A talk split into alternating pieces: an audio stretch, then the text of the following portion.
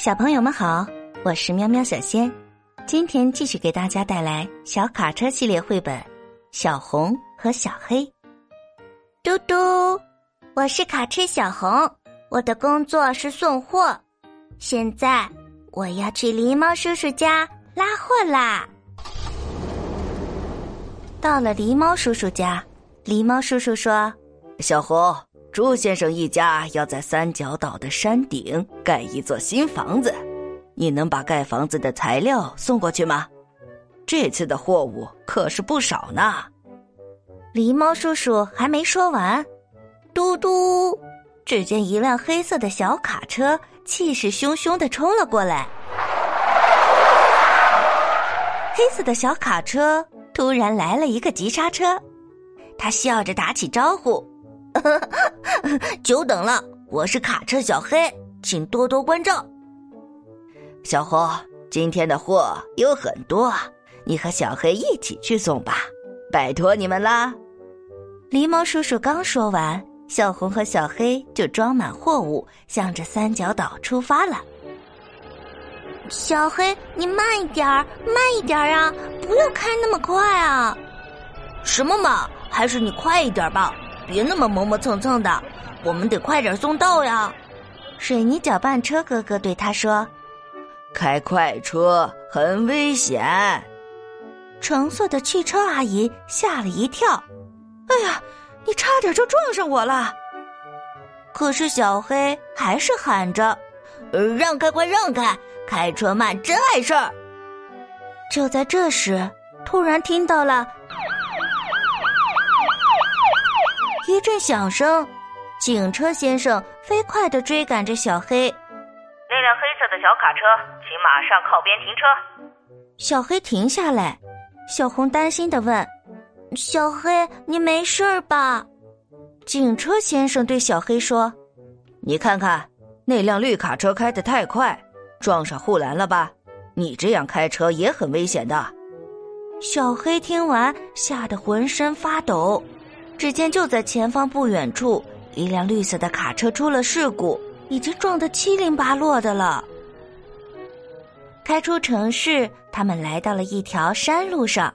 小黑，光跑得快不一定就好呀，咱们还是慢慢开吧，一边往前开，一边欣赏风景，这样多开心呀！小红微笑着对小黑说：“小黑呢？他跟在小红后头。”哼了一声，把头扭到一边去了。不过看起来他的心情已经好多了。小黑，你快看呀，前面就是山路了，加油啊！他俩沿着陡峭的山坡向上爬，突然看到前方的森林冒着熊熊的烈火。哎呀，森林着火了！小红不知道该怎么办了，小黑却飞快的跑上了另一条路。转眼就不见了，小黑，森林着火了，你不能丢下不管，太过分了！有人在吗？快来人呐！火势渐渐的蔓延开了，小红用力的喊着：“消防车叔叔来了！消防车叔叔，快点快点！”小红终于松了一口气。可是消防车叔叔因为带了好多的水，身体太重了，爬不上山坡。嗯，看我的！小红在消防车叔叔后面用力的向上推，可是他的力气太小了，根本推不动，还是不行啊！小红就在这样想着的时候，突然消防车叔叔和小红开始缓缓的往坡上爬了。啊，小黑，原来是你呀！你刚才去哪里了？小红问。我去叫消防车叔叔呀，就是因为你老说慢慢开，慢慢开，我才来晚了呀。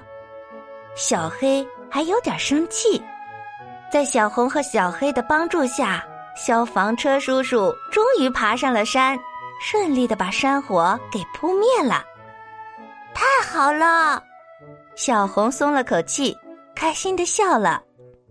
哼，快走吧，不然我们就迟到了。小黑看看周围，他也放心了，微微的露出了笑容。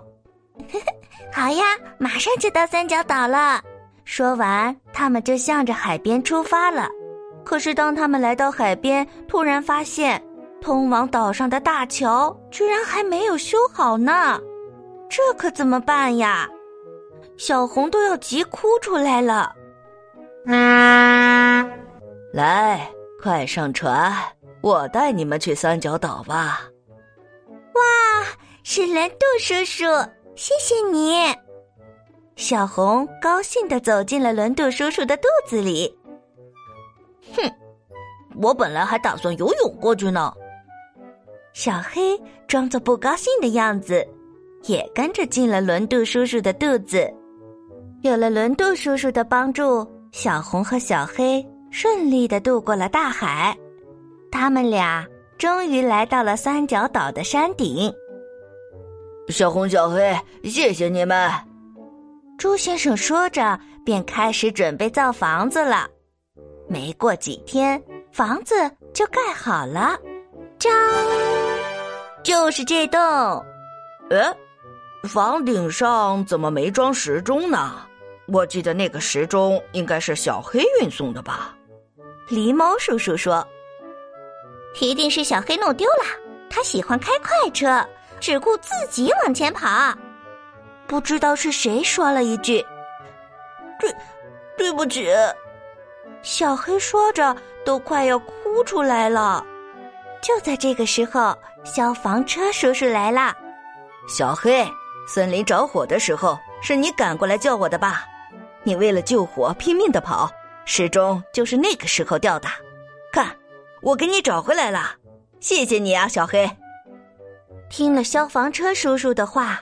大家都说小黑你真厉害，可是小黑呀却哼了一声：“我是故意摆在那里的。”小黑看起来一副很了不起的样子，却非常开心的露出了甜甜的笑容。好啦，今天的故事就讲完了，感谢你的收听，欢迎订阅分享，我们明天见。